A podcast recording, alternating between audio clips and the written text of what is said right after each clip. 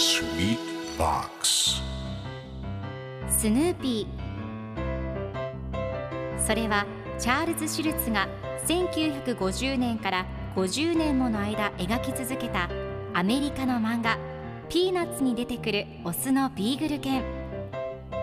主人公の少年チャーリー・ブラウンの飼い犬です。気が弱くて自分に自信が持てないチャーリー・ブラウンをはじめいろんな個性を持つ子どもたちが繰り広げる人間模様に人生の哲学を感じるのは私だけでしょうか？Peanuts Dictionary.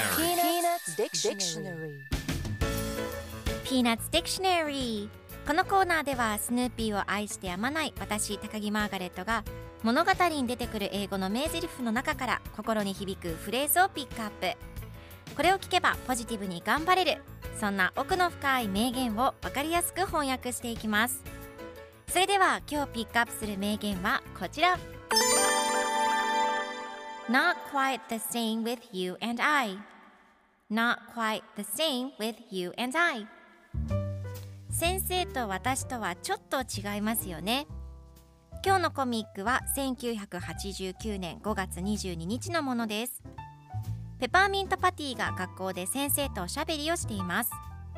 本を先生に見せながらはい先生このバイオリニストのことを読んでいたんですけど彼女が8歳の時に先生が彼女にあなたにはもう教えることはありませんと言ったそうです。先生と私とはちょっと違いますよねと言っています。まだまだペパーミントパティは先生から学ぶことがたくさんあるみたいです。では今日のワンポイント英語はこちら。Not quite quite がちょっと全くという意味ですが今回のように quite の前に not をつけると部分否定になって完全にそうだとは言えないという意味になります。相手を完全に否定して傷つけないようにするときや自信がないときにこの not quite を使います。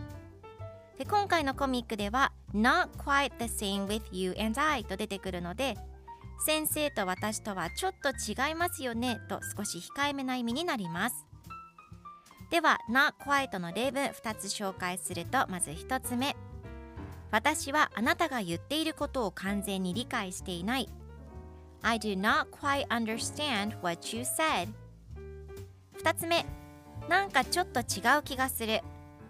Feel that something is not quite right それでは一緒に言ってみましょう Repeat after me Not quite Not quite Good job!